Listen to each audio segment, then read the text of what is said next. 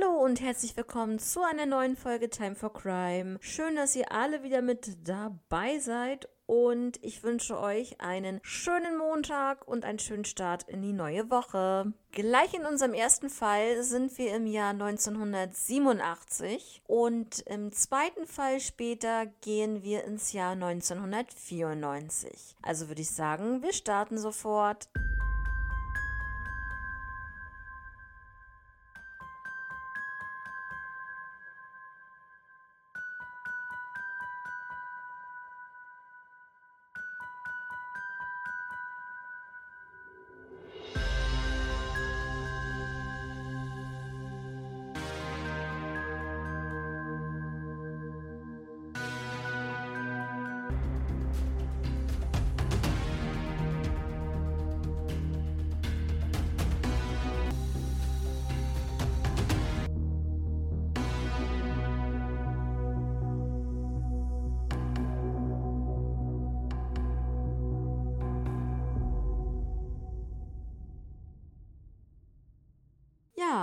In unserem ersten Fall geht es um Bärbel Werner. Am 7. Februar 1987 arbeitete Bärbel, die 20 Jahre alt war zu dem Zeitpunkt aus Camp Lindfort in der Metzgerei ihrer Eltern. Am Abend fährt ihre Mutter sie dann und den 19-jährigen Freund zur monatlichen Diskonacht in die örtliche Gemeinde. Sie trafen dort auf ein anderes Paar und beschlossen dann, in eine andere Disco zu gehen, die sich in Mörs befand. Ja, die Stimmung war gut, ausgelassen, sie haben gefeiert, sie haben den Abend genossen, die Musik natürlich auch. Und dann ungefähr gegen Mitternacht kippte dann die Stimmung, denn Bärbel geriet mit dem Mann von dem anderen Pärchen in einen Streit. Ihr Freund wollte sich da auch noch mit einmischen und äh, ja, da konnte er den Streit aber nicht schlichten und die beiden sagten sich, okay, dann fahren wir halt nach Hause und gehen diesem Streit soweit erstmal aus dem Weg.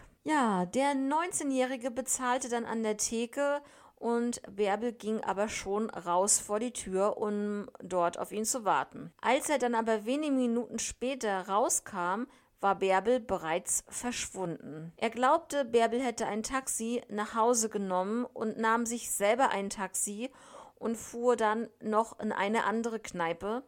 Dort trank er noch ein paar Bier und dann fuhr er nach Hause. Am nächsten Nachmittag rief er dann bei der Familie Werner an, um sich ja, bei Bärbel zu entschuldigen bzw. sich mit ihr zu versöhnen. Und die Eltern dachten, dass Bärbel natürlich bei ihm wäre. Und äh, da gab es von beiden Seiten einen riesigen Schock, denn Bärbel war nicht zu Hause und kam auch über Nacht nicht nach Hause. Ähm, da die Eltern so geschockt darüber waren, dass ihre Tochter nicht mehr aufgetaucht ist, hat dann der Freund die Vermisstenanzeige gemacht. Zwei bis drei Tage später fand man dann Bärbel Werner, also am 10. Februar 87 in einem Gebüsch im Bereich der A57 Auffahrt in Richtung Köln. Sie wurde dort tot aufgefunden und es gab eine stumpfe Gewalteinwirkung gegen den Kopf. Jetzt nochmal zu Bärbel Werner. Also sie war 20 Jahre alt. Sie war, sie sah aber deutlich jünger aus. Sie war schlank, blond und man nannte sie attraktiv. Sie trug an diesem Abend des Verschwindens einen weißen Schal, eine blaue Jeansjacke, einen schwarzen Lederblouson, einen weißen Pulli oder ein weißes Shirt, das weiß man nicht genau, eine rosafarbene Korthose und lange schwarze Stiefel und sie hatte auch eine braune Wildledertasche dabei. Eine Belohnung zur Ergreifung des Täters beträgt 7500 Euro. Leider gibt es in diesem Fall keine neuen Erkenntnisse und es wurde auch leider nicht ersichtlich, ob es eine DNA-Spur gab und ja, ob es ja, einen Treffer gab sicherlich nicht, sonst hätte man davon gehört. Also es ist ähm, ein, ja, man kann schon sagen, Cold Case aber sicher werden auch diese Fälle so wie ja, fast alle Cold Cases äh, immer mal wieder rausgekramt und da wird dann nochmal genau geguckt und alles analysiert, was man dort in den Akten hat und natürlich auch diese DNA-Spur wird dann bestimmt nochmal durch den Computer gezogen. Ja, leider ist hier nichts weiter äh, zu machen in diesem Fall und das ist wirklich sehr, sehr schade, denn es ist ja wirklich, ja, unheimlich ganz einfach, dass sie einfach nur vor die Tür geht, dort wartet, ihr Freund einfach nur die Rechnung bezahlt, rausgeht und dann ist sie schon verschwunden. Und das ist wirklich schon sehr seltsam. Also da muss wirklich vielleicht irgendein Bekannter vorbeigekommen sein, ähm, der sie mitnehmen wollte. Oder ist sie vielleicht wirklich einfach so in ein Auto gestiegen ähm, zu jemand Fremden? Man weiß es halt nicht. Ja, es ist halt sehr seltsam der Fall, ähm, was da an diesem Abend passiert ist. Dass, äh, ja, wie so oft würde ich einfach mal Mäuschen spielen. Nicht nur in diesem Fall, in ganz vielen anderen Fällen auch, dass man einfach die Gewissheit hat, wie ist das Ganze abgelaufen, wer ist dafür verantwortlich und ist dieser jemand noch am Leben? Man weiß es ja immer nicht, ähm, wenn viele Fälle schon so lange zurückliegen kann derjenige durch eine Krankheit äh, verstorben sein, durch einen Unfall verstorben sein und so weiter. Das weiß man halt einfach nicht. Und ja, und in vielen Fällen muss ich euch sagen, ist es wirklich so, dass der Täter immer noch unter uns lebt und ein ganz normales Leben lebt. Und da wundert mich es immer und immer wieder, wenn ich diese Fälle recherchiere, wie jemand einfach so weiterleben kann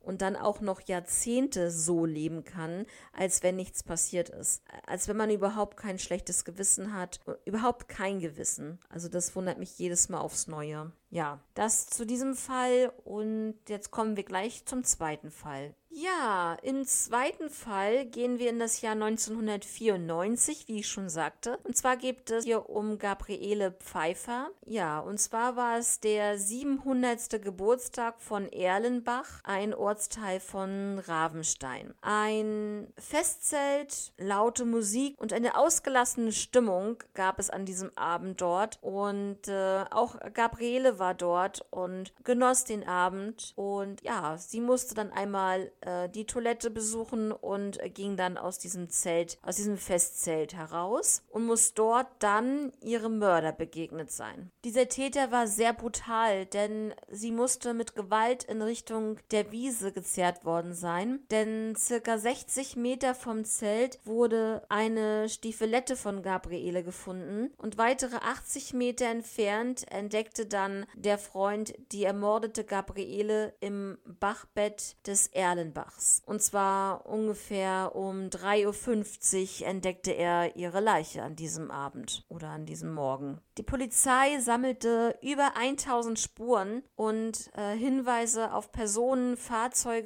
oder das Umfeld des Opfers wurden gesucht und es war halt eine riesen Herausforderung, weil ja, das war halt ein eine Geburtstagsfeier des Ortes und da waren halt wirklich sehr, sehr viele Leute da. Und ja, man musste halt natürlich in erster Linie herausfinden, wer war alles an diesem Abend vor Ort. Und ähm, ja, zum Schluss gab es über 1000 Namen und der Festbesucher. Und ja, und dann ging es halt los, die Befragung. Wer hatte was bemerkt? Wer hat was Ungewöhnliches gesehen? Die Leute wurden natürlich alle von der Soko befragt. Die Soko, die dann äh, akribisch an der Lösung des Falls ähm, wirklich Tag und Nacht rund um die Uhr dabei war, da eine, den Fall zu lösen. Ähm, die Schichten gingen 16 Stunden, die Mitarbeiter rotierten. Sicherlich nicht nur in diesem Fall, auch in allen anderen Fällen, die wir schon hatten und die es noch geben wird. Ähm, die wir hier behandeln, da sind die Polizisten sowieso Tag und Nacht im Einsatz, um herauszufinden, wer diese Tat begangen hat, beziehungsweise vorher auch, wie das Ganze abgelaufen ist, um dann äh, auf den Täter zu kommen. Es gab dann auch äh, Verdächtige, dazu komme ich gleich. Verdächtigt wurden dann vier Schausteller, aber das ergab dann nicht wirklich etwas, äh, denn diese vier Schausteller hatten ein Alibi. Ja, und die Frage kam natürlich auf, ähm, ist der Täter bzw. der Mörder ein Fremder oder ein Einheimischer. Das Problem war, dass von außerhalb Fremde dieses Fest ja gar nicht kannten und deswegen die Polizei davon ausging, dass es einer von den Einheimischen war. Ähm, es gab ähm, eine winzige Blutspur, die an der Unterwäsche ähm, des Opfers gefunden wurde und die stammt wohl höchstwahrscheinlich vom Täter. Das heißt, es gab dann einen umfangreichen äh, DNA-Test an gezielten männlichen Besuchern an diesem Abend. Und ähm, genau, zumindest die, die bekannt waren. Man hat dann von 595 Männern Blut abgenommen. Die Untersuchung der Proben ging dann zum hessischen LKA in Wiesbaden, die dieses überprüften. Dort gab es dann leider einen Wasserschaden und äh, deswegen verzögerte sich diese ganze ähm, Untersuchung monatelang hin. Im März 1997 hatte man immer noch keine Spur in diesem Fall und ja, es gab neue Techniken und sollte also einen besseren Fortschritt geben, auch in diesem Fall. Aber ja, gab es nicht. Es gab keine neuen Erkenntnisse und äh, wie im Fall zuvor gibt es keinen, der mit der Blutspur bzw. DNA-Spur übereinstimmt. Bis heute ist da keiner gefunden worden, was ich wirklich sehr traurig finde. Ähm, aber ich hoffe, dass es weitergeguckt wird und immer wieder, immer mal wieder überprüft wird und ähm, dass man da dann wirklich irgendwann ein Match findet und den Täter dingfest machen kann. Und wie ich vorhin schon gesagt habe, ist es wirklich so, kann es nicht nachvollziehen, wie jemand ohne ein Gewissen weiterleben kann und das über Jahrzehnte. Ähm, ja, der hat sicherlich seine eigene Familie, vielleicht hat er vorher schon eine Familie gehabt, man weiß es nicht. Es ist unbegreiflich. Ganz einfach. Und ja, aber es passiert immer und immer wieder. Es passiert äh, nicht nur in den 80ern, in den 90ern, ähm, heutzutage sicherlich natürlich auch, weil es gibt, es gibt halt diese verrückten Personen und kranken Personen und ja, man kann nicht in die Köpfe der Leute schauen, die zum Teil vielleicht wirklich eine Familie haben, ein liebevoller Vater sind oder eine liebevolle Mutter. Es kann ja auch eine Frau als Täterin sein, also in dem Fall jetzt nicht, aber allgemein. Ähm, ja, sie bewahren den, das äußere Erscheinen Erscheinungsbild und das Innere verstecken sie natürlich. So ist das sehr, sehr schwer, sie zu erkennen. Und ja, da sind wir auch schon wieder am Ende und ich würde mich sehr freuen, von euch zu hören und äh, zu lesen. Ja, wenn ihr über die Fälle sprechen möchtet, eure Meinung dazu ähm, interessiert mich auf jeden Fall sehr brennend. Und ja, dann schreibt einfach bei Instagram time-for-crime und dann hören wir uns dort. Ich überlege auch da mal vielleicht live zu gehen, ähm, werde vielleicht mal so eine kleine Abstimmung machen, ob ihr das gerne möchtet. Also wer mir auf Instagram folgt, der kann da ja bei der Abstimmung auch dran teilnehmen. Und dann würde ich sagen, ich wünsche euch jetzt eine schöne Woche noch. Wir hören uns am Mittwoch wieder und ja, macht's gut, bleibt alle gesund und bis Mittwoch. Ciao.